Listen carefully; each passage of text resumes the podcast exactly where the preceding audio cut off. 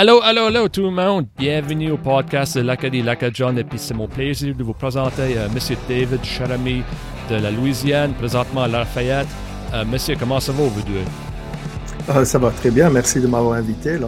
Oh, merci pour euh, nous parler. C'est tout un plaisir. Euh, J'avais beaucoup appris de Barry Ancela. beaucoup d'affaires. C'est un homme de haute intelligence, mon diras. Ouais, ouais, bah, bah, bah, tout ce que je sais, j'ai appris de lui à peu près. Là, c'est, euh, oui, c'est vraiment son. Sans lui, on a, comment dirais-je, n'aurais pas la moitié des choses qu'on a maintenant pour le français en Louisiane, c'est sûr. Ça, certainement. Un shout-out à Barry pour sûr. Euh, euh, Festival acadien créole et tout ça, comme beaucoup de monde. Mm -hmm. Barry, on sait la ce qu'il a fait pour la culture louisianaise, euh, c'est incroyable. Et puis, euh, certainement, j'aime tout en mentionner Barry quand on parle de la Louisiane. Et puis, euh, une bonne introduction à toi. toi, tu es à partir de la codophile, tu es un écrivain. Pourrais-tu parler un peu de les plusieurs efforts que tu as fait pour la culture acadienne? Oui, les plusieurs efforts. Pourquoi tu veux que je commence là?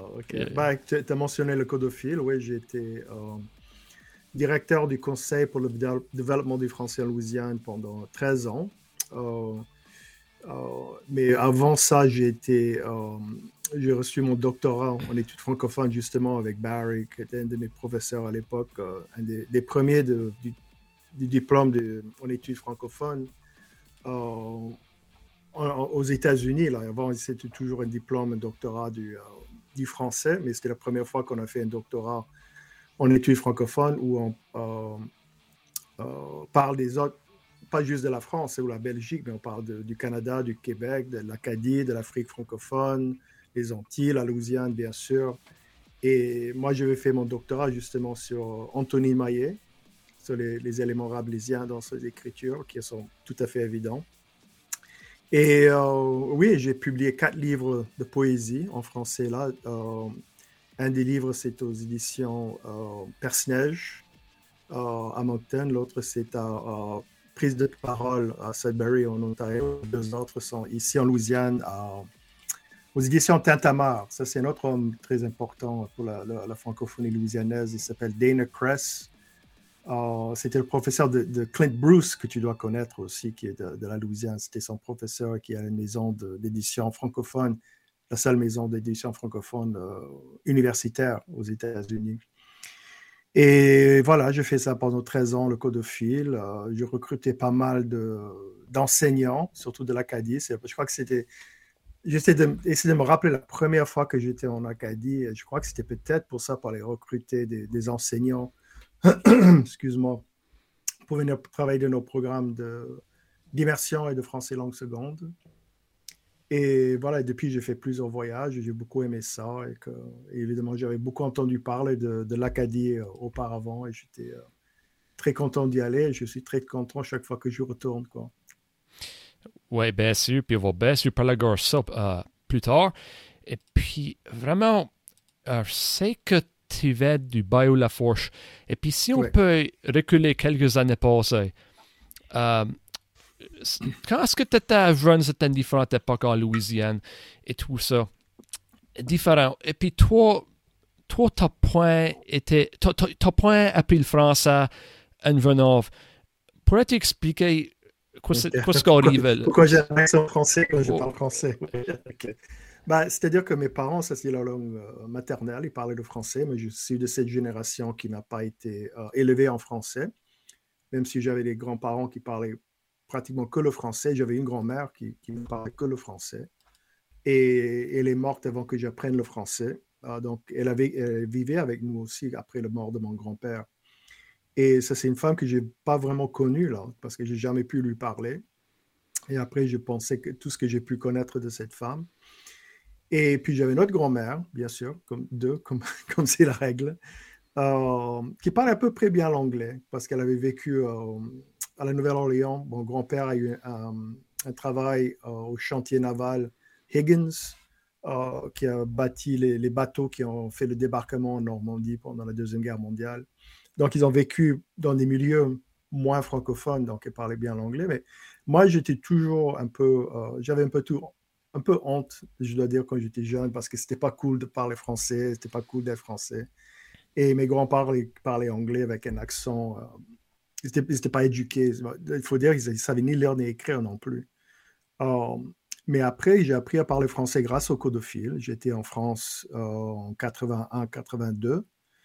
Et quand je suis revenu, elle était toujours en, vie. Et, et là, j'ai découvert une femme drôle, amusante, intelligente. Moi, avant, je croyais qu'elle était bête parce qu'elle n'arrivait pas à parler. Mais une fois que j'ai pu lui parler en français, j'ai découvert, oh mon Dieu, qu'est-ce qu'elle était drôle. Cette femme, elle racontait des, blagues constamment, elle se moquait de tout le monde, elle faisait des jeux de mots en français. C'était incroyable, mais en anglais, que c'était pas sa langue. Euh, donc, elle, était plus peinée pour parler en français. Et donc, c'est grâce au coup de fil, justement, que j'ai appris à parler français couramment, mais j'avais toujours entendu le français autour de moi. Euh, je connaissais quelques expressions, euh, euh, pas toujours les, plus gentilles, n'est-ce pas? Souvent, c'est les insultes qu'on apprend d'abord. Mais comme il mouille, par exemple, Aster, Dret Aster, il mouille. Bah, je connaissais Dret Aster, qu'on dit quelque chose comme ça tout de suite, là. Et il mouille plutôt qu'il pleut. et d'autres mots aussi comme, comme gap. En gap, on dit. moi, je crois que gap était un mot anglais parce que j'avais jamais entendu quelqu'un dire wasp. Mm. Oh, there's a gap in the room. Des choses comme ça. Uh, donc, j'avais un, grand vocabulaire, je dirais assez grand, mais euh, je n'arrivais pas à parler couramment, de mettre mes idées, dans, mes, pensées en ordre, construire des phrases et tout ça. Et c'est grâce à la France, quoi, que, quand j'étais là, comme je dis, 80-82, que j'ai vraiment appris à parler français couramment. Et puis, tu as touché la honte de Mm-hmm. la langue française en Louisiane. Penses-tu que c'est seulement à cause comment ce que tes grands-parents ont été traités à l'école que ça crée la honte ou crois-tu qu'il y a d'autres choses qui arrivent? Ah, mais c'est, ça, ça fait partie du, du, du, traumatisme de, euh, qui a été transmis parce que je sais que mes parents ont été euh, punis pour parler français à l'école. C'était très euh, découragé, c'était mal vu. Euh, quand on parlait français, c'était juste en famille. Et, mes parents, j'ai remarqué qu'entre eux, ils parlaient français, mais au public, ils se parlaient en anglais. Ils ne voulaient pas que les gens entendent parler français en public. Enfin, quand je dis en public, je parle comme en ville, à la Nouvelle-Orléans. Parce que sur le bas et la fourche, tout le monde parlait français autour de moi. Tu sais, à la sortie de la messe, dans les magasins. Euh, je l'entendais tous les jours. Et même quand ma mère parlait avec sa mère, c'était en français. Mais comme j'ai dit, comme on ne m'adressait pas la parole, Oh, parce que je sais pas, parce que c'était pas pour, moi, ça ne valorisait pas la langue non plus. Ça prouvait que ça n'avait pas de valeur, qu'il n'y avait pas d'avenir. Tu, tu allumes la télé, c'était tout en anglais. La radio, bon, quelques émissions le matin sur les radios locales. Il y avait des émissions en français, euh, français cadja. Il y avait, euh, KLEB, qui était la, station euh, avec un monsieur Dudley Bernard qui faisait la radio le matin, qui passait la musique française en plus, à l'époque, on ne parlait pas vraiment de Cajun ou euh, Acadien, on était des Français. c'était la musique française, on parlait français, on était des Français, et ce qui n'était pas français, c'était des Américains. Et donc, nous, on voulait être des Américains, parce que hmm. c'était plus cool. Euh, et euh, on avait, enfin, c'est une histoire assez connue, là. Si on voulait avoir un bon, un bon travail, qui a beaucoup d'argent, fallait parler anglais. Si on parlait juste le français, à travailler sur les bateaux de, de chevrette, euh, comme on dit chez nous, pour pêcher la chevrette, ou, euh, euh, mais pas dans le pétrole, ça c'est certain, parce que le pétrole, c'est devenu la, le, secteur économique le plus important de la Louisiane, et c'est tous des Américains qui parlaient anglais. Et pour travailler avec eux, il fallait que tu parles anglais aussi. Oui, bien sûr, c'est ce que tu parles. Tu vois ça par ici aussi. Et puis, on parle de la valorisation de la langue française en Louisiane et tout ça. C'était beaucoup dévalorisé quand c'était jeune. Et pour apprendre le français, il faut vraiment faire un effort. N'importe quelle langue, il faut faire un, vrai mhm. effort. Et puis toi, tu l'as appris comment elle parlait bien, comme un mhm. adulte. Qu'est-ce qui t'a motivé à faire ça? Parce que ça, c'est pas facile. Ah, il y, a, deux choses. D'abord, il y a toujours une histoire de femme là de derrière, n'est-ce pas? Et aussi, bah, premièrement, je dois dire que j'étais euh, faire mes études universitaires à, Loyola, à la Nouvelle-Orléans. Et là, il y avait beaucoup d'Hispaniques, des Cubains, des, gens qui parlaient euh, espagnol plutôt, je dirais. Et j'étais très ami avec eux. D'ailleurs, je suis toujours en contact avec beaucoup de ces, de ces gens que j'ai rencontrés euh, à cette époque.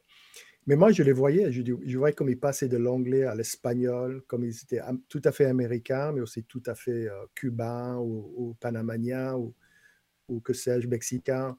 Ils avaient leur propre culture, mais aussi on partageait la culture américaine. Et moi, je me suis dit, mais pourquoi moi, je ne peux pas être comme ça? Je ne me sentais pas pleinement euh, français, euh, comme au Cajun, sans pouvoir parler la langue. Et je trouve ça très important. Et puis j'avais une amie aussi qui, elle, était américaine, mais elle parlait français. Et je dis, mais c'est pas possible. Elle est américaine, une famille du nord des États-Unis, qui faisait, elle faisait ses études là. Et je dis, mais, merde, c'est possible. Parce que moi, c'était. Le déclic était pas là. que Oui, c'est possible que j'apprenne à parler couramment le français. Et c'est là où j'étais, euh, grâce au code de fil, euh, à Montpellier. Euh, sur la côte méditerranéenne de, de, la France, quand il y avait le programme de, d'échange avec euh, l'université Paul Valéry à l'époque. Et donc, c'est ça. Et moi, j'ai toujours été bon élève. J'ai fait du français euh, à l'école secondaire, au neuvième livre, comme on dit, et j'ai beaucoup aimé ça. Et euh, encore, je suis toujours en contact avec mon premier professeur de, français, M. Leflore. et donc, c'est quelque chose qui m'a touché quand j'ai commencé à faire des programmes de français. Je dis, oui, c'est là où c'est c'est ma, ma, vraie âme est là, mon, vrai esprit est là, ma, ma, véritable identité est cachée quelque part là-dedans dans la langue française. Et c'est intéressant que tu demandes, tu dis, excuse-moi que tu dis ça, à cause que euh, ça sonne comme en Louisiane, beaucoup de monde de ton âge, tu sais, l'identité canadienne ou créole est là. Ben, mm-hmm. Vous êtes toutes créoles, mais il y a toutes des distinctes cultures louisianaises, puis on va parler de ça bientôt. Mais on dirait qu'il y a, il y a ça qui manque, on dirait le français là, et puis c'est vraiment de mal que ça arrive, tu sais. Mais euh, on peut tout le temps faire un impact à la prochaine génération.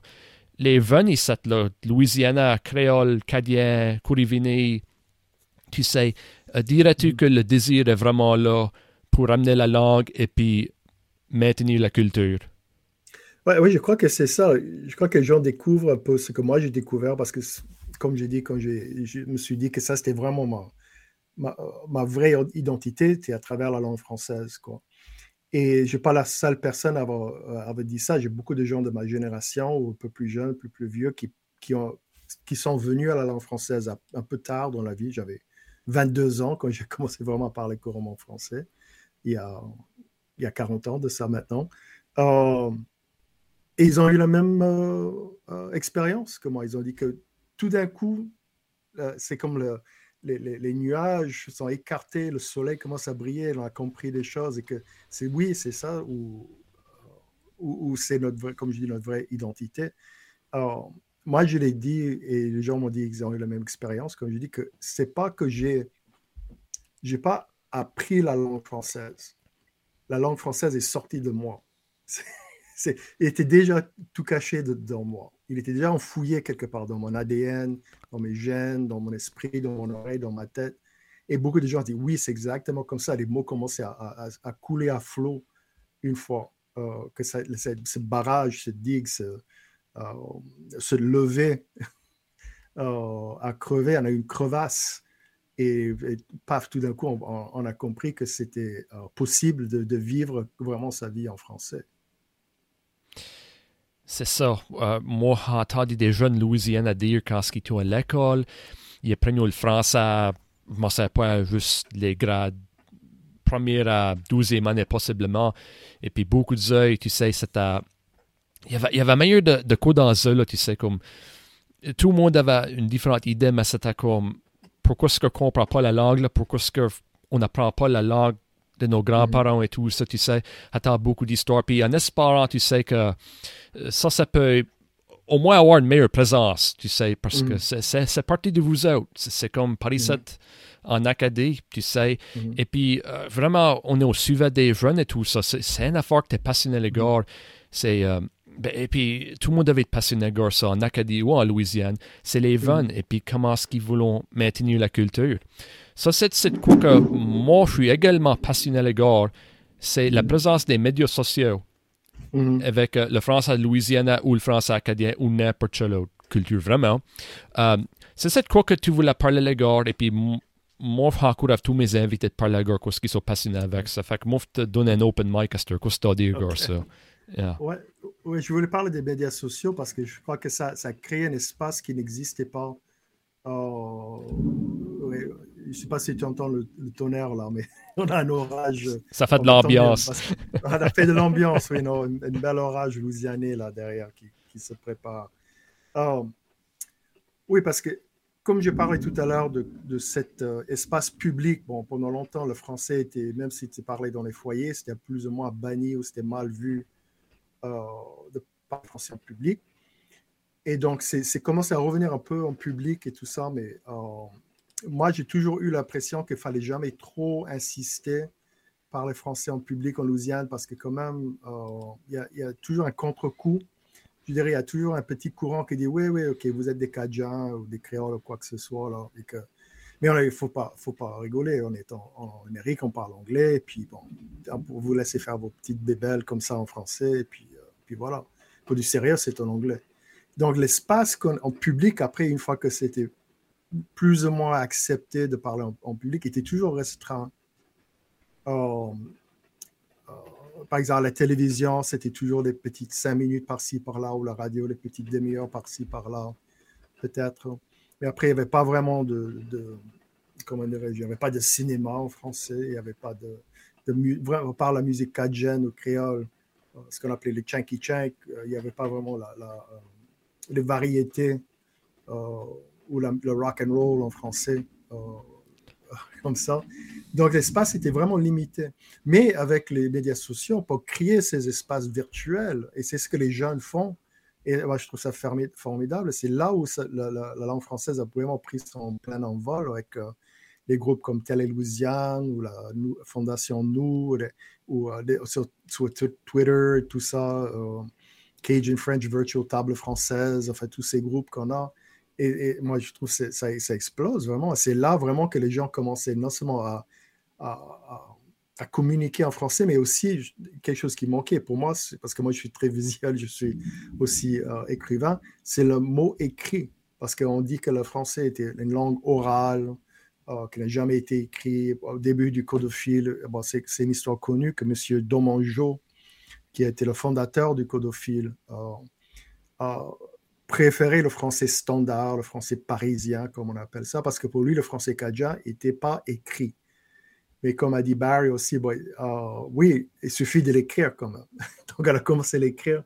Et pour qu'une langue vraiment vive, il ne faut pas que, juste que ça soit chuchoté d'oreille en oreille. Il faut vraiment qu'il ait des, panneaux, des, tableaux avec du, français dessus, enfin, euh, des journaux. Euh, et les journaux, bon, on, vit le déclin des, journaux on les a connus, les papiers, comme on les appelait aussi à l'époque, euh, les gazettes, chez nous plutôt. Euh, euh, mais dans cet espace virtuel, le français n'a plus de limites. On n'est pas plus restreint par le prix de l'encre ou le prix du papier ou, les souscriptions, s'il y a des, commanditaires qui veulent payer ou pas pour la publicité. Ben, non, on fait ça, on met ça en, en, ondes et comme on veut, on fait des podcasts et on peut écouter plein de podcasts maintenant. Si moi, j'écoute euh, plusieurs en anglais et en français, surtout la Cajun, bien sûr, j'écoute. non, mais c'est un espace d'échange de, euh, où les jeunes peuvent échanger avec des Africains, avec, avec des Acadiens, avec des Québécois, euh, avec des gens de Missouri. Il y a un, très bon podcast, c'est deux gars du, du Kentucky. Kentucky, qui font ça. Euh, c'est très bien fait, c'est très intéressant. Donc, euh, donc pour moi, l'avenir du français en Louisiane va passer par le virtuel. Au moins, ça va se perpétuer par le, visuel, ce qui, ce qui, est comme une sorte de justice poétique, je dirais, parce que si le français a, pu survivre, bon, pour beaucoup de choses, mais pour moi, euh, la raison centrale le, vecteur du français en Louisiane pendant, toutes ces années noires, je dirais, c'était la musique. Les paroles étaient en français, les gens chantaient en français. Et, je crois que c'est peut-être pour ça une bonne partie pourquoi le, français est si proche du cœur, parce que la musique, ça touche, ça touche le cœur, quoi, n'est-ce pas? Et donc, les gens ont ça dans leur âme. Euh, ils savent que le. J'ai jamais entendu un musicien cajun dire que oui, maintenant on va commencer à chanter des musiques cajun en anglais. Ça, c'est Ça, c'est impossible. Ça, ça jamais été. Même des gens qui, qui ont du mal à parler français en pub, ils parlent, mais tu vois, ils ne sont pas, sont pas confortables avec ça. Mais ils savent très bien qu'ils ne peuvent pas chanter en, en, anglais. Il faut qu'ils chantent en français. ça, Donc, pour moi, c'est ça. C'est ça, c'est ça l'avenir. En fait. Et c'est à, la jeunesse de, de, faire euh, euh, ce, qu'ils peuvent, ce, qui, ce que la jeunesse peut faire avec ça. On parle aussi de, du, du, comment de l'économie pour l'instant, l'économie, les, travaux qu'on peut avoir avec le, français, c'est être professeur ou dans le tourisme. Et encore dans le tourisme, il y a beaucoup de, choses qui manquent là-dedans. Euh, d'occasions qu'on manque. Là, pour, on, fait la promotion de la Louisiane comme une destination francophone, mais beaucoup de gens arrivent ici, ils trouvent personne qui parle français. et ça, ça, c'est pour moi, ça c'est de la publicité mensongère. Mais c'est quand même une vecteur. Si tu parles français, tu, peux trouver du, travail en, tourisme avec le français et enseigner le français. Mais à part ça, euh, mais je trouve que c'est à la jeunesse de créer ces emplois-là. Maintenant, ils ont des outils, ils, ont, ils font des films, ils font des podcasts, ils font euh, euh, bientôt des, des, films, des petits films maintenant, des courts-métrages, et qui sait, peut-être un jour des, longs-métrages en, français louisianais ou juste en français fait par des Louisianais. C'est ça, veut dire vraiment, affaire quand il fait le podcast avec Barry Ansel, il a fait un bon point, et puis il a vraiment réfléchi au point qu'il a fait, va, va lui donner, va faire la citation là pour qu'une langue survive, il faut que ça soit la langue nécessaire. Mm-hmm. Um, moi, je crois que la valorisation, c'est un mot que tu peux possiblement faire avec un nécessaire. On a vu ça c'est en Acadie et tout ça. Mais moi, je crois que Barry a un bon point. Euh, dire, on reste, on reste en Nouvelle-Écosse, on reste en Louisiane, c'est beaucoup anglais. Penses-tu que la valorisation d'une langue et puis peut créer des différences économiques parce qu'on sait que c'est que la langue nécessaire? Alors, tu quitterais répondre ça parce que je crois que tu as un à dire. Tu vas peut-être me contredire. Tu vas... Moi, ça me fait rien. Toi, tu es tu veux que tu me dises ce que tu dire. Bah, d'abord, comme je dis, il faut valoriser la langue, oui, pour euh, une fois qu'elle soit pratiquée, que les gens l'apprennent à parler euh, euh, bien, puissent communiquer. Et puis, bon, ça va faire parler d'autre chose euh, que du temps qu'il fait, ou le, bruit des crevisses, ou la pêche, tout ça. Moi, le jour où on aura une école de médecine en français, ça, c'est peut-être le, le, rêve le plus fou que j'ai là. Mais c'est ça, il faut que ça, faut que ça valorisé, ce soit dans le système éducatif, plus que dans euh, apprendre le français, et même avec les programmes d'immersion qui sont formidables. Aussi, ça c'est le deuxième euh, euh, cheval de bataille qu'on a pour l'instant pour la préservation du français. c'est ça va pas assez loin. Ils apprennent les sciences et les mathématiques en français. Et après ça, si tu veux être ingénieur dans une société d'ingénierie ici à la, Fed, bon, le français ne te sert pas à grand-chose, au fait. Même si tu as appris toutes ces sciences en, français, bon, la science, c'est la science. Hein. Que ce soit en français ou en anglais, c'est un langage euh, à, lui-même. Mais pour créer une économie, pourquoi pas des ingénieurs francophones Je sais qu'il y a une section francophone euh, du barreau louisianais, et le français est un peu plus utile euh, pour le droit en Louisiane parce que nous avons le Code civil comme, au Québec, qui est basé sur le Code Napoléon. Et une connaissance de la langue française, ça aide. Et puis, il y a tout un réseau de, comme je dis, d'avocats francophones, euh, même s'ils plaident en anglais, puis c'est les cours, tout ça en anglais, les tribunes, c'est tout, tout, ça, c'est en anglais. Mais la connaissance du français, c'est c'est toujours un avantage, surtout dans notre système légal.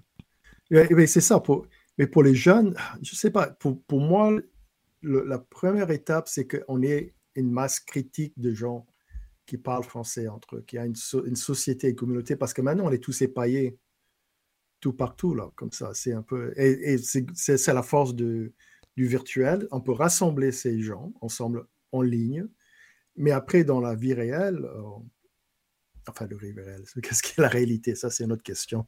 Ça, c'est une question pour un autre jour.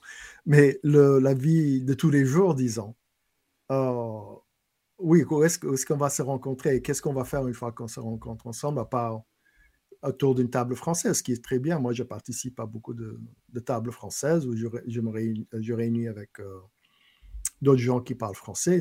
et ça crée un espace euh, réel où on peut parler français, mais il faut parler d'autres choses. Euh, pour, je sais pas, pour planifier une campagne politique, par exemple, pour un candidat francophone. On a eu une candidate francophone dernièrement au Congrès, une ancienne professeure de français euh, d'origine euh, indienne. elle n'est pas allée très loin, parce qu'une femme indienne, vous imaginez, mais elle était francophone, donc, donc je crois qu'elle a eu pas mal de, soutien à cause de ça. Mais quand on a, un sénateur, euh, non, il n'est pas sénateur, représentant, qui lui aussi euh, produit du, euh, des cours d'immersion autour du lac Charles, à l'ouest de, l'État. Jeremy Stein, il s'appelle, qui il, parle, il parle très bien français. il y a eu des, des professeurs européens dans les programmes d'immersion. Il parle français très bien. lui aussi, je le vois comme un politicien pour le français, comme pour aider dans l'avenir, parce que c'est un homme d'affaires aussi. Euh, donc, je crois que, mais il est, il est, tout jeune, il vient juste de commencer, donc ça reste à voir. Mais euh, la, langue, elle est valorisée. Disons que ça, on a fait le contraire de ce qu'on avait il y a 50 ans euh, ou plus. Quand on parlait français en, public, on se, faisait des remonstrances, comme on dit chez nous. Là. Mais maintenant, quand je parle en public en français avec des amis, ma famille, mes enfants, Oh, les gens me disent Oh, I wish my grandma would have taught me French.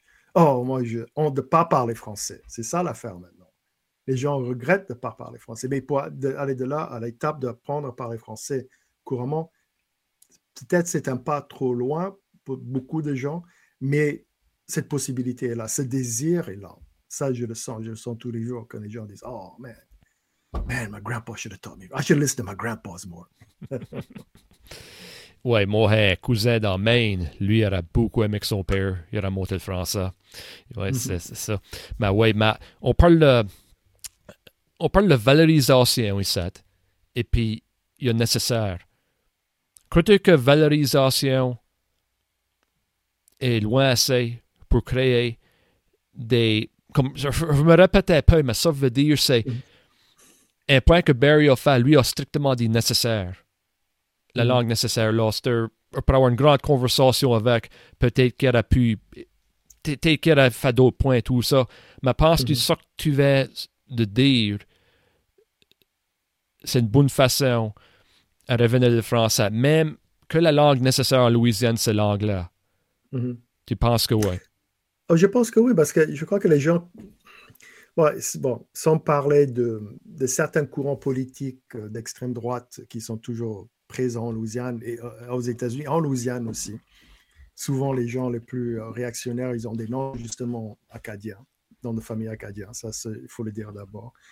Mais en général, je crois que les gens, de plus en plus de gens acceptent le bilinguisme, le biculturalisme, parce que l'espagnol, euh, l'espagnol va devenir une langue nécessaire dans beaucoup des États-Unis aussi.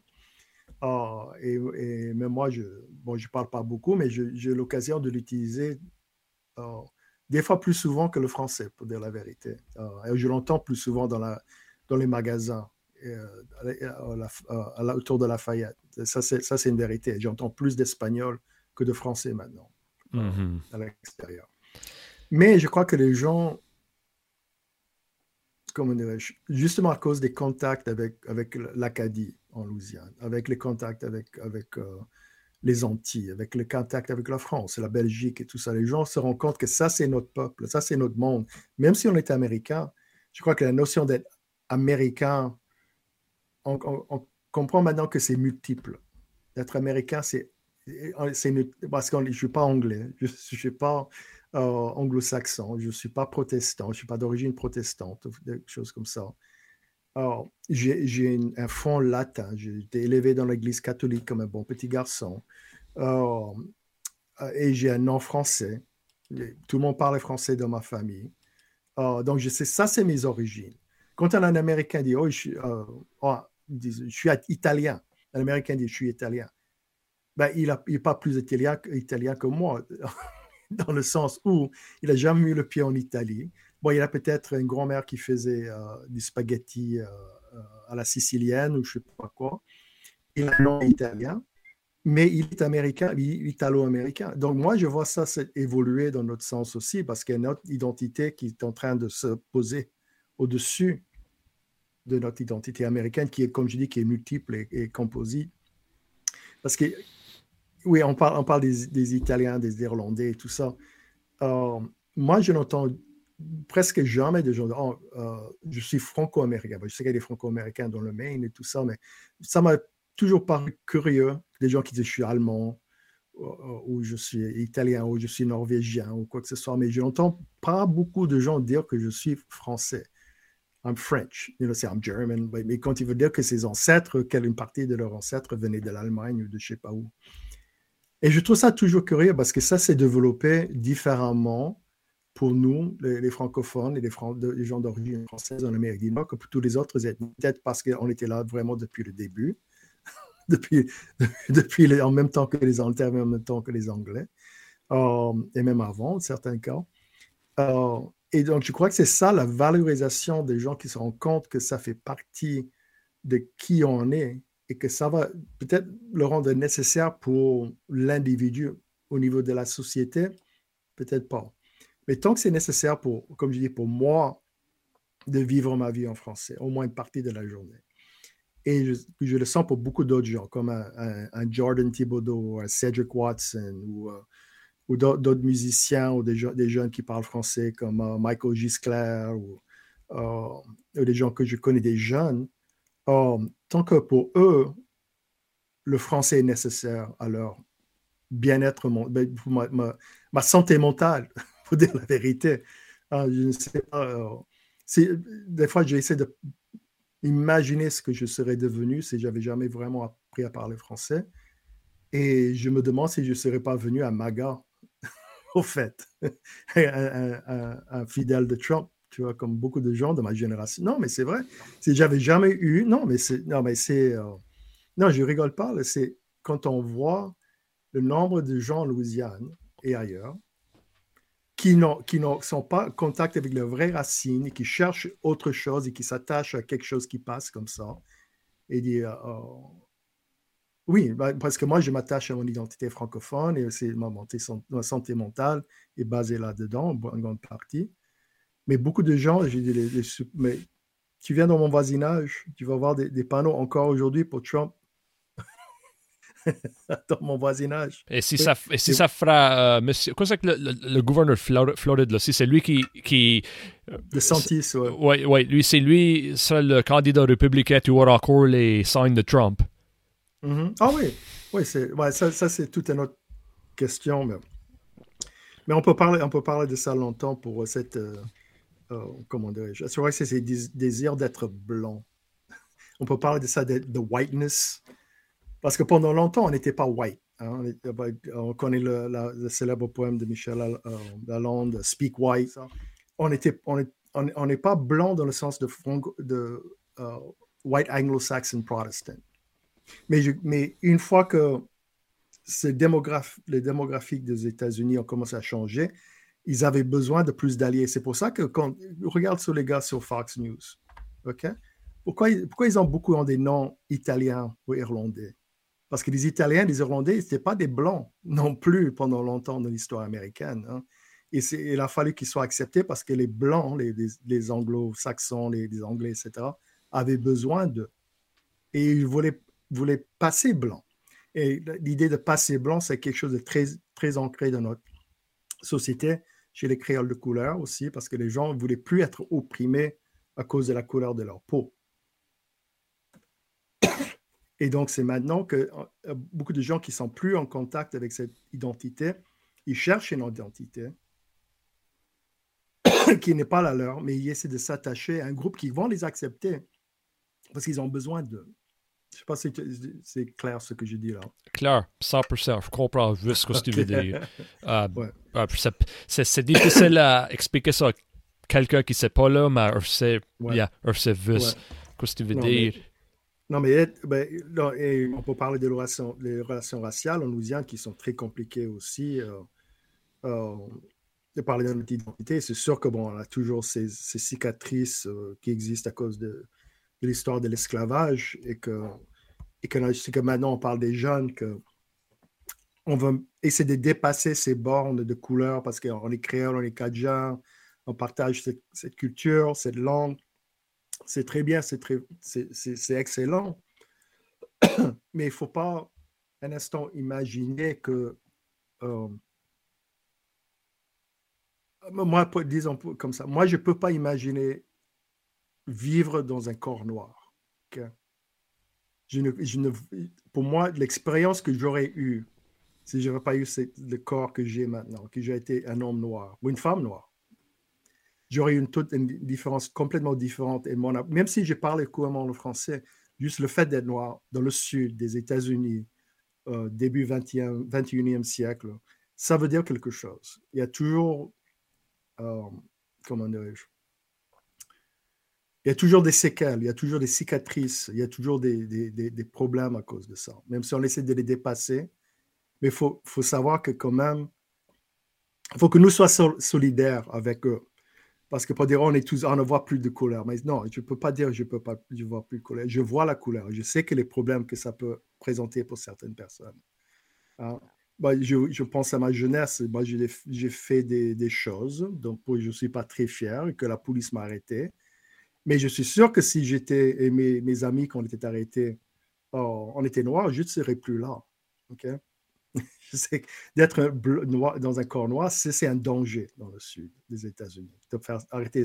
Et malheureusement, malgré ce qui s'est passé depuis 2-3 ans, euh, euh, euh, avec Black Lives Matter et tout ça, c'est toujours dangereux pour beaucoup de gens de vivre comme ça. Et il y a des gens qui, qui ne voit, qui ne voit pas. Il croit que le problème est, réglé, mais le problème n'est pas réglé. Et donc, tout ça fait partie de notre, identité culturelle dans le sud des États-Unis, parce qu'on on est très fiers de, d'être acadien quelque part aussi, d'avoir des, des, ancêtres acadiens. Que, moi, mon, mon, euh, mon, ancêtre cher ami est venu en 1785 sur un des sept bateaux qui a mené tous les Acadiens en Louisiane, 30 ans après le Grand Dérangement. Mais lui, il était français. Et, il est marié avec des Acadiennes, euh, pas en même temps, mais il était marié avec deux Acadiennes, une qui est morte en arrivant, et puis deuxième avec qui il s'est marié après, euh, et qui a eu tous les, chers amis après. Donc moi, je sais que j'ai des, origines acadiennes. je suis très fier de ça. Mais je ne suis pas que acadien. De 200 ans, 300 ans qui nous séparent, ça a créé d'autres réalités pour nous autres. Et puis, vous, comme le grand réveil acadien, ça se célèbre en Louisiane et tout ça. Il faut qu'il y ait encore un peu d'identité acadienne, là, pareil. Mm C'est parti, comme euh, vous autres à Bayou-la-Fourche, euh, c'était mm-hmm. principalement acadien, acadien que vous êtes fiers de? Ah oui, parce que quand, comme je parlais de ces euh, les sept bateaux qui sont venus en 1785, il y avait quelques 1600 Acadiens officiellement parce qu'il y a quelques passagers clandestins, comme mon ancêtre cher ami, qui étaient à bord. Euh, 85% se sont euh, établis dans le, pays de, la Fourche, euh, comme on appelle ça, là, le long du fleuve et en bas du bail La Fourche. Il y en a certains qui sont allés au début, le, avec Beau Soleil Broussard, les, premiers arrivés avant 1785 sont venus plutôt par ici à Lafayette. Mais le fait, les Acadiens se sont beaucoup plus rassemblés euh, autour de Baye-la-Fourche, au sud de la Nouvelle-Orléans, qu'ailleurs en, Louisiane. Mais on est très conscient de l'histoire des Acadiens, on est très fiers d'être euh, évangéline, bon, que ce soit un mythe ou pas, une histoire, que, c'est quand même fait partie de notre composant euh, identitaire. Ça, c'est certain. Évangéline, l'histoire de Longfellow et Gabriel et le chêne à Saint-Martinville et tout ça. Ça fait partie des mythes qui composent notre identité, c'est sûr. Et, chacun le dit, et c'est vrai que moi, je suis, comme je dis, allé en, Acadie plusieurs fois. Je me, je me sens chez moi là-bas. Je vois des gens qui, ressemblent aux gens d'ici. C'est les mêmes noms, les Cormier, les, les les Boudreau, etc., etc. oui, on est quelque part un, peuple, mais qui a 200 ans de, différence d'histoire, qui a fait que, bon, il y a des nuances et, même des, euh, des contradictions des fois. Mais moi, je crois qu'on fait partie du peuple acadien. Mais en Louisiane, c'est beaucoup plus cosmopolite et, euh, comme je dis, avec les Amérindiens, les Italiens, les, euh, des Espagnols, de côté de ma mère, on est allemand. Mais côté des Allemands qui ont été assimilés très tôt.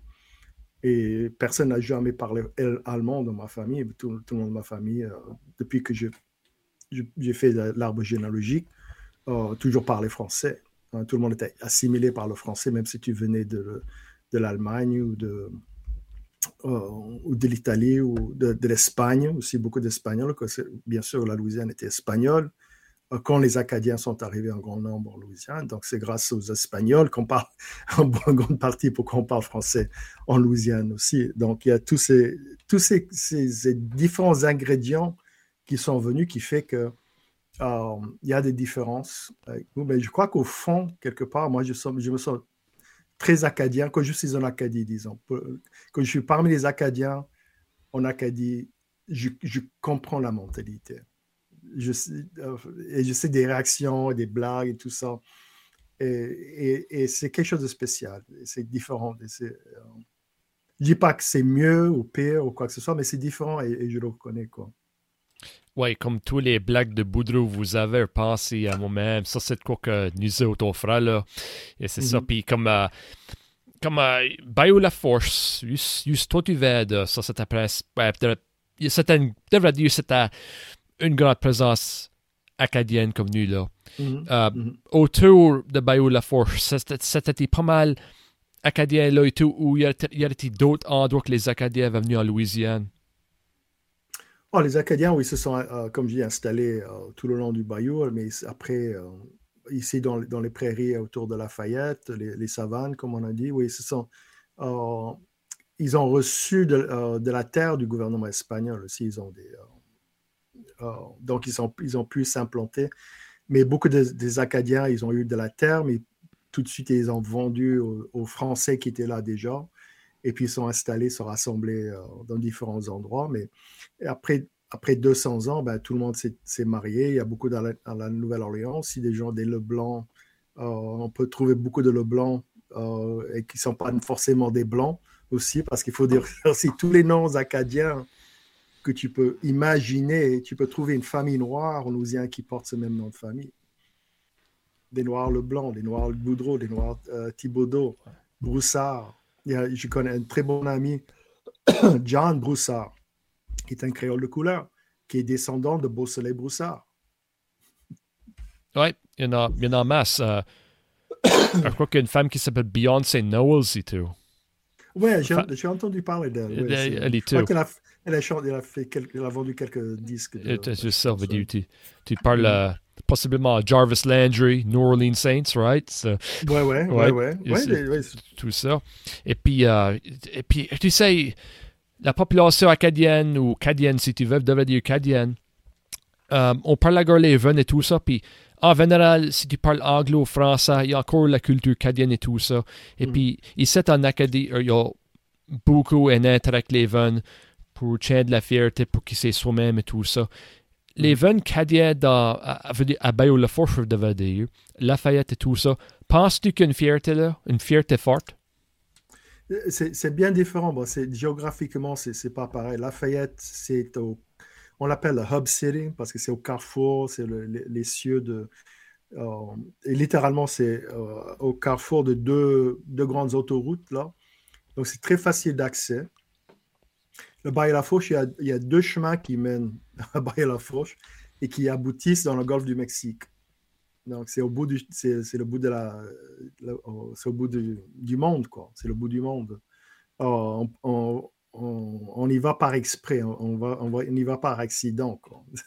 À la fête, on va aller sur la I-10, l'autoroute 10, là, puis on, on va s'arrêter à, Lafayette euh, pour aller en allant quelque part.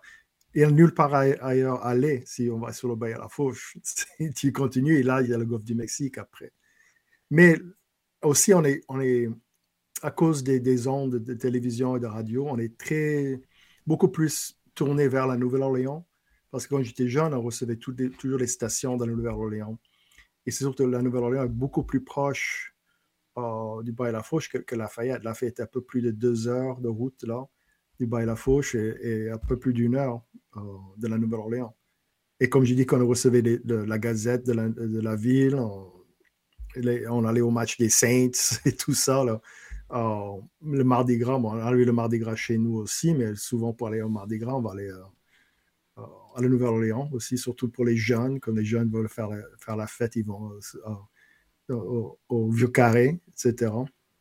Donc, on est beaucoup plus euh, attiré vers la Nouvelle-Orléans, qui était tout à fait une autre culture euh, à elle-même. Quoi. Et puis, à certains endroits un peu plus haut sur le bayou, je dirais, et euh, même pour aller vers Bâton Rouge, quoi, c'est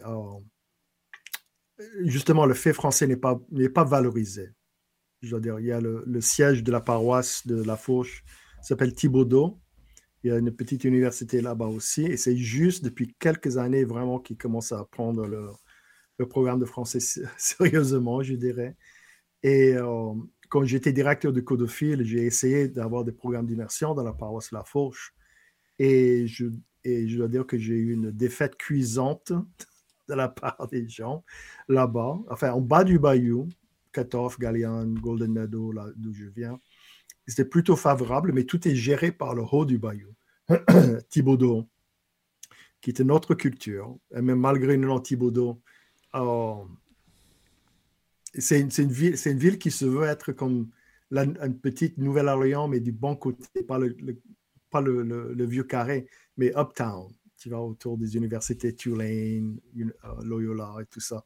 Eux, ils se veulent un peu plus bourgeois euh, et moins paysans et pêcheurs comme on est en bas du bayou. Donc, il y a toute cette dynamique qui se passe dans la paroisse de, de, la Fauche et qui fait que, bon, c'est... Et, la population, il y a beaucoup moins de gens. Moi, moi mon village, Golden Meadow, il y avait moins de 2000 personnes qui vivaient. C'était une assez grande ville, hein? 2000 personnes. Euh, donc, il n'y avait pas beaucoup. Et on était tous parents, on se connaissait tous. Euh. donc, c'était différentes dynamiques. Et la, Lafayette, c'est une économie euh, vibrante, il y a une grande université, les gens qui venaient de partout autour. Donc, c'était une autre, dynamique par rapport. Et puis, l'université qui a changé son nom de Raging Cajuns. Oh, donc, c'est bon, ils avaient intérêt à valoriser le, fait cadien, quoi, le euh, acadien et, francophone. C'est ouais, ça. Puis, euh, une, affaire, j'ai vu ça dans la revue acadienne de Maine, de Madawaska. Et puis, ça, c'est une question. J'ai pensé à, rien qu'hier soir. Um, peut-être mentionner premièrement, euh, quoi que tu as rencontré le président, monsieur Emmanuel Macron euh, dernièrement, mm -hmm. Barry euh, Ansela, Warren Perrin, Bob Rousseau, que Jordan Thibodeau est là aussi.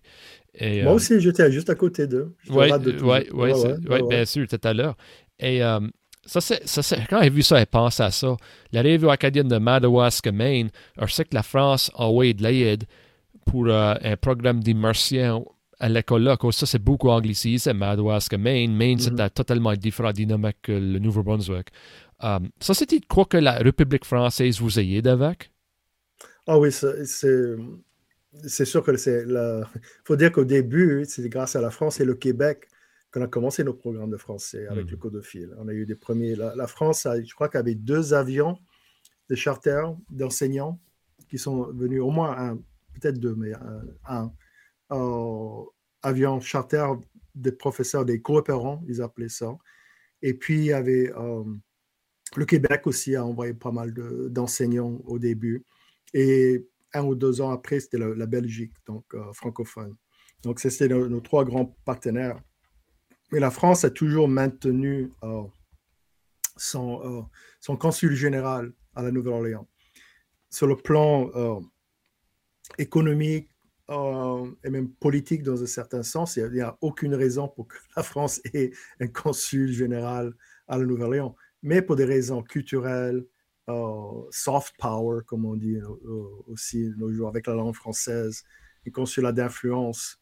Et, tout ce que la France a investi en Louisiane depuis des années, c'est moi, comme je dis, moi, moi été à apprendre le français en, France. beaucoup de gens sont allés passer en France pour des, milliers de Louisianais ont été faire des études en France. Et c'est grâce à, grâce à ça qu'on a, qu'on a tout, autant de Français euh, toujours en Louisiane. Oui. Mais en Madawaska, c'est c'est un peu drôle parce que c'est juste de l'autre côté du, du Saint-Jean. Et il y a un pays francophone juste de l'autre côté.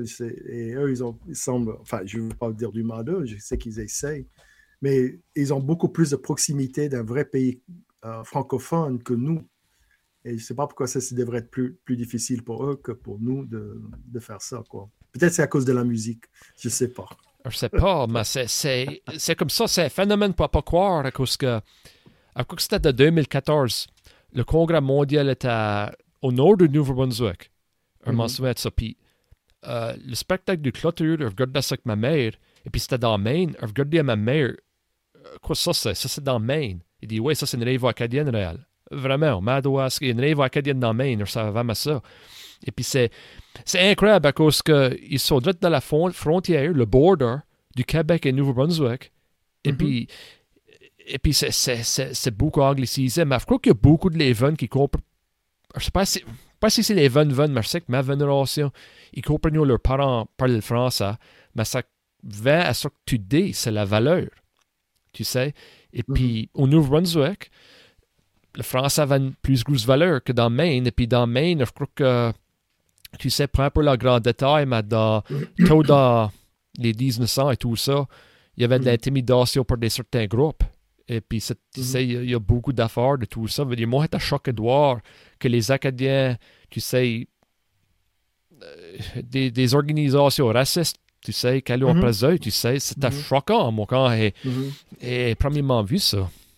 Oui, je crois que c'est l'historien euh, Patrick Lacroix, je crois qu'il s'appelle, qui a écrit un livre là, euh, euh, a Distinct Alien Race. Je crois que le titre du, livre parlait des Franco dans le Maine et comme le, le Ku Klux Klan lui-même était présent dans le Maine pour, parce que comme je, le, le, c'est les catholiques étaient mal vus aussi, les Français mal vus. C'est ce que beaucoup de gens ne comprennent pas dans, dans l'histoire américaine aussi. Bon, on parle beaucoup. J'étais à Boston dernièrement où on parlait de la Révolution américaine, etc. C'était très intéressant. Et on parlait de, du Boston Tea Party, comme c'est parti après que les Anglais ont fait euh, les, les, lois répréhensibles, des Intolerable Acts, les, actes intolérables qui ont vraiment déclenché la, la guerre parce qu'ils imposaient euh, plein de restrictions sur les Américains. Euh, c'est toute une série de lois que l'Angleterre a passées pour les colonies américaines pour, pour les punir d'avoir fait euh, jeter tout ce thé dans, la baie de Boston, quoi, tu vois. Mais une des choses qui, a vraiment, vraiment rendu les, puritains et les, pèlerins et, tous, ces gens de, la Nouvelle-Angleterre furieux, c'est quelque chose qui s'appelle le lac du Québec de 1774. Et c'est ce qui a fait que, parce qu'il ne faut pas oublier que le Québec était anglais aussi. C'était une colonie anglaise. Mais ils ont cédé le droit de parler français, de pratiquer la religion catholique. Et ces puritains dans le Massachusetts, ils étaient absolument furieux qu'on puisse avoir des papistes qui parlaient euh, français si près d'eux et que la couronne anglaise permettait ça. Donc il y a toujours un, sous, un sous-courant anti, anti-francophone, anti-français, anti-catholique euh, euh, dans, aux États-Unis et, le Ku Klux Klan, même euh, si ça, ça a évolué un petit peu, a toujours été premièrement non seulement contre les Noirs, mais aussi contre les catholiques. Oui, c'est ça, veut dire. Oui, c'est incroyable. On a, toujours, on a, on a, des, on a des petits-enfants de ces gens-là, toujours. Euh, euh, près de chez nous, ils ont d'autres visages, ils ont d'autres tactiques, mais comme je dis, notre espace est, quand même défini et limité. On essaie de dépasser les bornes, mais moi, je, je, me fais, peut-être je suis trop pessimiste, je ne sais pas, mais je ne me fais aucun souci de, euh, illusion plutôt, je dirais, que si ce mouvement qui a un masse critique de gens qui parlaient français et que les Anglais, les anglophones se sentaient, les Américains se sentaient menacés par ça, ça serait pas joli. Ouais. ça serait pas bien pour nous. Mais en attendant, on fait ce que. Mais moi, je, moi, je m'en fous. Si, euh, si, ça arrive un jour, ben, ça arrive un jour, mais on est, encore loin de ces jours, mais je sens toujours cette pression que. Mais moi, je pousse quand même dans cette direction. Hein. J'aimerais bien qu'on ait un maximum de gens qui parlent français, qu'il y ait une vraie société où les francophones existent en français, une vraie économie, économie basée sur, euh, sur la langue française. Parce que les médias, euh, quand on vend un média francophone, parce que c'est ça partie de, l'affaire, pourquoi il y a les télévisions en anglais, parce qu'il y a les, les, commanditaires qui, qui, font la publicité en anglais et qui payent pour ça. Donc, pour trouver un moyen peut-être de dépasser ça, au moins de contourner ça, qu'on quand même donner notre message sans qu'on doit, doive euh, dépendre des revenus de la publicité. Et c'est ça ce que cet espace virtuel est, justement l'espace où ça peut se faire. Oui, vraiment bien dit. L'espace virtuel, ça c'est de quoi, tu sais, on n'a pas pu prédire dans les 90. Et puis, c'est un bon outil en Louisiane et en Acadie. Euh, des podcasts acadiens, il y en a. Je peux pas penser à tous eux, il y en a là tu sais. La musique acadienne, mm. tu sais, c'est aussi bien que ça chaque fois. Radio Radio, Lisa Leblanc, uh, Sluice, Arthur Como, Hey Babies, tu sais, c'était au 15 août à Pomnico. C'était le meilleur spectacle acadien que chaque fois vu. Et bien. Et ils, viennent, ils viennent tous en Louisiane aussi avec le Festival international et le Festival acadien et créole. Moi, pour moi, la découverte, c'était la patente. Mon Dieu. J'étais vraiment épaté par ce groupe-là qui est venu euh, deux fois déjà en Louisiane. Et euh, moi, j'adore tous ces jeunes qui, jouent cette musique. Euh, moderne, enfin, comment dire, moderne et à la fois moderne et ancienne aussi, ce que j'appelle peut-être en anglais Americana. C'est un peu country, c'est un peu euh, bluegrass, mais c'est en français et c'est un peu rock and roll. Donc j'adore, comme Lisa Leblanc, là, j'adore cette, femme. Je trouve ça, ce qu'elle fait absolument. Je lui souhaite encore plus de succès parce que maintenant c'est le porte-étendard pour moi de la, de la musique euh, acadienne qui porte le flambeau euh, pour la musique francophone des Acadiens en ce moment, parce que c'est vraiment qui a le, le, vent en poupe. Là. C'est bien, j'adore ce qu'elle fait. Et en plus, elle est, elle est, elle est très bien comme femme aussi. J'aime beaucoup. J'ai rencontré plusieurs fois ici en Louisiane pour les festivals et, je l'aime beaucoup. Ouais. Oui, c'est ça. Moi, je suis pleinement d'accord. Moi, que tu parles de tes expériences en Acadie. On a parlé de ça, on nous a euh, donné des cours électroniques. Je sais que quand qu'il parle à Barry Ansel de ses expériences en Acadie, ses yeux éclairés. Et puis c'est ça qu'il voulait vraiment parler de moi, Et puis crois que de quelqu'un de la Louisiane, c'est quoi mm-hmm. qui, qui, te fait le cœur. Euh, Dis-moi mm-hmm. quand tu es premièrement venu, venu en Acadie, puis tes impressions, la location, puis les autres avions. Bah, justement, j'essaie de me rappeler la première fois, je ne me rappelle pas la première fois que je suis venu là. Je suis venu tellement de fois, au moins une dizaine de fois peut-être, peut-être plus, je ne sais pas. Um, je me j'étais pour, par exemple, pour le, sommet de la francophonie à Moncton en 99. Et ça, je faisais partie de la délégation louisianaise. Parce que, comme tu sais, peut-être depuis quelques années, la Louisiane fait officiellement partie de l'OIF, l'Organisation internationale de la francophonie. Mais pendant très longtemps, on été invité spécial. Donc, on était invité pour participer. Bon, on faisait, euh, enfin, on faisait partie de beaucoup d'activités, pas tous, bien sûr, mais, euh, mais notamment pour euh, les, les spectacles, des choses comme ça. Et je me rappelle, j'étais au pays de la Sagouine, à Bouctouche et il y avait un groupe louisianais, un jeune euh, groupe qui qui existe toujours, euh, qui s'appelle Feu Follet, euh, qui jouait, mais c'était des enfants. Il y avait une des, membres du groupe, une jeune femme, je, te jure que sa guitare était plus grande qu'elle. et, et le, la foule était, était juste avant. Il y a eu, je ne me rappelle pas ce que c'était, mais je sentais que la, la la tension baissait. Les gens commençaient à s'endormir. C'était la fin de la soirée. et tout ça. Tu, ils étaient, euh, commençaient à être fatigués parce que tu avais, tu avais oh, mon Dieu, qui était le premier ministre à l'époque du Canada, je ne me rappelle pas. 99, ça, ça a été Jacques Chrétien. Jacques Chrétien qui était là. Et euh, je crois que le premier ministre du Nouveau-Brunswick, c'était euh, Mulroney, peut-être? Hmm, Non, ça c'était Mulroney, ça c'était fédéral. Pas Massanucci, c'était Nouveau-Brunswick. Enfin, tous des, Enfin, il y avait Jacques Chirac, là, puis il y avait euh, le prince Albert, enfin, il y avait plein de, de, tous les, chefs d'État. Et puis, tu avais ce petit groupe de, de la Louisiane qui, qui t'arrivait. Et vraiment, ils tu vois tout le monde, tous ces chefs d'État, les Africains, etc., avec leur, leur tenue traditionnelle, en train de danser, enfin danser, se bouger un petit peu.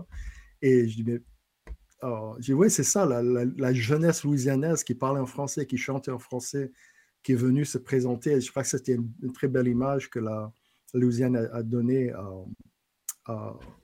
au monde, quoi, au monde francophone, que veut dire qu'on existe et qu'on est toujours là. Euh, l'année suivante, en 2000, je me rappelle, j'ai pris euh, ma femme et nos trois, garçons. On est parti dans, j'avais un Dodge Durango à l'époque, je me rappelle. Donc, on est parti de Lafayette, on a conduit jusqu'à Lunenburg, en Nouvelle-Écosse, euh, parce que ma femme enseignait, elle enseigne, en immersion euh, pendant très longtemps. Et elle avait une collègue euh, acadienne avec qui elle a travaillé ici à l'école Prairie à Lafayette, qui est une des écoles d'immersion. Et donc, on été lui rendre visite parce que son mari a fait des recherches. Euh, il était biologiste euh, marin. Il faisait des recherches là-bas. Donc, elle a passé deux, trois semaines avec eux. Et je me rappelle, on est arrivé, on a traversé la frontière et tout ça. C'était un très long voyage. Mais j'arrive, on passe par Moncton. Et, j'avais parlé de, tous les écrivains que j'avais rencontrés déjà, Herménégilde Chasson, euh, Diane Légère, Rose Després, etc., etc. Toute cette génération, je les connaissais très bien déjà pour, pour avoir participé à plusieurs euh, euh, euh, festivals de poésie. Et puis, et j'avais beaucoup parlé de Gérald Leblanc. Je ne sais pas si vous connaissez Gérald Leblanc, qui est un grand poète, un, très grand promoteur, promoteur de la langue acadienne chez les, Moncton. Et j'ai dit, ça serait le coup qu'on débarque en montagne et on, se gare. Et la, qui c'est la première personne qu'on voit au bord dans, un, dans, un, café en train de travailler avec un jeune écrivain, c'était Gérald Leblanc. Et puis il m'a accueilli comme si on, s'était quitté la, semaine passée. Quoi. Donc c'est toute cette chaleur, ces contacts humains qu'on a directement avec des gens comme Gérald et bien d'autres aussi. C'est comme, comme ça, on s'était quitté la veille. Quoi. Que, chaque fois que je retourne en Acadie, c'est comme ça j'ai rencontré beaucoup de gens à l'université Moncton euh, euh, et Madame Maillet.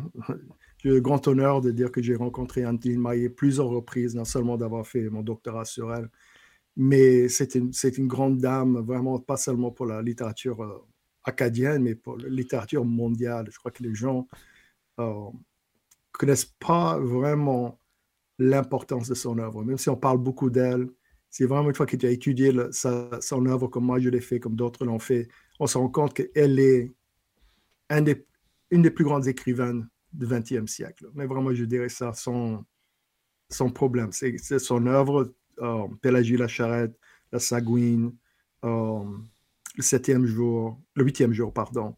Euh, euh, d'autres livres d'elle qui ne me viennent pas à l'esprit, mais c'est vraiment des grandes œuvres. C'est une grande écrivain. Et j'ai eu le plaisir de la rencontrer euh, plusieurs fois et je suis très fier de ça. Mais quand j'étais à euh, Lunenburg par la suite, dans cette voyage, il y a deux choses qui sont passées qui m'ont particulièrement touché. Euh, quand on faisait le tour, Lunenburg, c'est une ville magnifique. Là, vraiment, c'est une des plus belles petites villes, plus beaux villages que j'ai jamais vu. Et il y avait un petit monument euh, dédié aux premiers habitants qui se sont installés. Euh, c'était des Anglais, je regardais les noms, c'était des Anglais, euh, quelques, quelques Suisses, je me rappelle, des noms comme ça venaient de partout. Et, et je regardais l'année qui sont arrivés à Lunenburg, c'était 1749. Et puis, clic, aïe aïe aïe, c'est la première vague d'invasion d'Anglais qui ont débarqué là. Il y avait ce monument là. C'est oh mon Dieu, c'est où, je suis là maintenant. Et dans ce même voyage, suis retourné à, à Grand Pré. Et excuse-moi si je commence à, être émotionnel parce que chaque fois que je pense à ça, quand je suis à Grand Pré pour la première fois, bon, je suis arrivé, je vois l'église et tout ça, la croix, Évangéline, avec sa tête sur le côté, comme ça, enfin, tout mignon. J'ai dit, bon, d'accord, il y avait d'autres touristes là, c'était une belle journée d'été, fin juin. Et je commence à m'approcher de l'église. Et je savais que ce n'était pas la vraie église, mais je savais que c'était une reconstitution, etc. Mais au fur et à mesure que je m'approchais de cette église, il y avait un poids, un poids qui commençait à peser, peser, peser sur moi, sur mes épaules. Et j'ai vraiment du mal à respirer à la fois. C'était comme si le poids du grand dérangement, toute l'horreur, le, génocide du grand dérangement commençait à me tomber dessus. Et vraiment, je, et je suis allé dans l'église, je ne pouvais même pas parler, comme, un peu comme maintenant, pour dire la vérité. C'est comme ça, ça m'a pris d'émotion. Et puis, bon, d'accord, je savais que c'était reconstitution et tout ça. Je connaissais l'histoire, bien sûr, avant qu'ils ont fermé tous les garçons et les hommes dans l'église, qu'ils ont commencé à brûler les, toutes les maisons, amener les femmes sur les bateaux qui étaient, qui, à l'époque, juste là, mais maintenant, la côte est beaucoup plus loin. Et derrière l'église, il y avait des, Saul pleureur des arbres, comme ça. Il y avait une petite plaque qui disait, qui racontait l'histoire du grand dérangement, comme, comme les Anglais ont tout rasé, qu'ils ont tout brûlé, ils ont tout pris. Et une plaque disait que c'est Saul pleureur, c'est tout ce qui reste d'avant le grand dérangement. Et là, je l'ai perdu. Ah, vraiment, vraiment, il fallait que je. Non, je, je commence à, à, pleurer à grands sanglots comme ça, quand j'ai pensé à ça.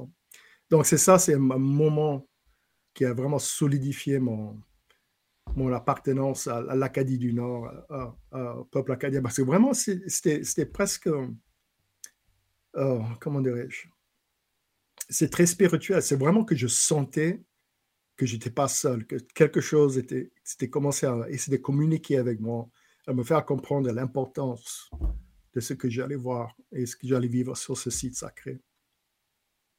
Donc, c'est ça. Le, D'autres personnes m'ont dit qu'ils ont des expériences similaires en allant euh, à Grand Pré, euh, qui est un lieu sacré. Et aussi quand je suis allé euh, ailleurs, selon la côte, et que j'imaginais les premiers, les premiers Français débarquer.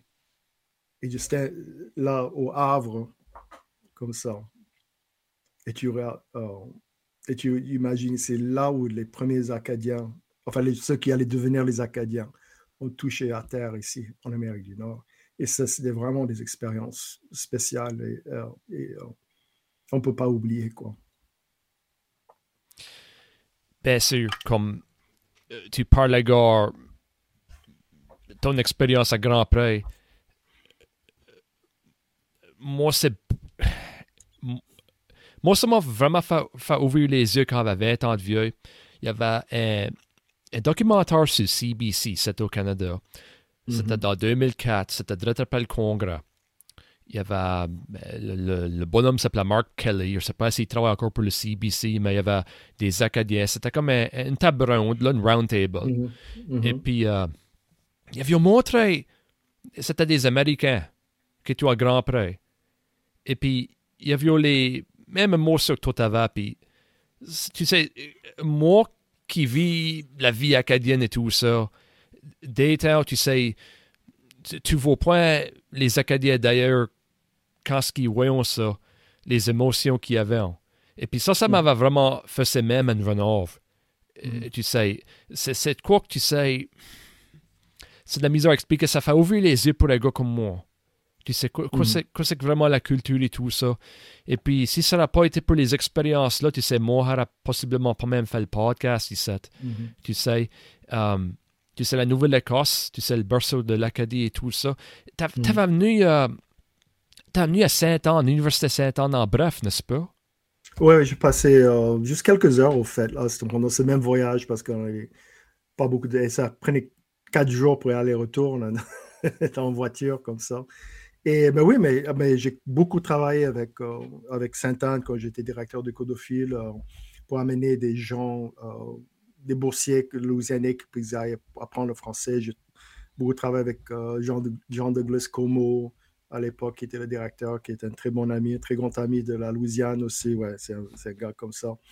Euh, qui m'avait amené à manger chez Paul aussi. et ça, c'est une autre chose. Dit euh, on va manger là. Et, euh, et je ne me rappelle même plus ce que j'ai commandé. C'était excellent. Et puis, Jean de Gloss, il dit il, il commande quelque chose qui s'appelle Boiled Dinner. Je dis mais qu'est-ce que c'est que ça, Boiled Dinner? OK?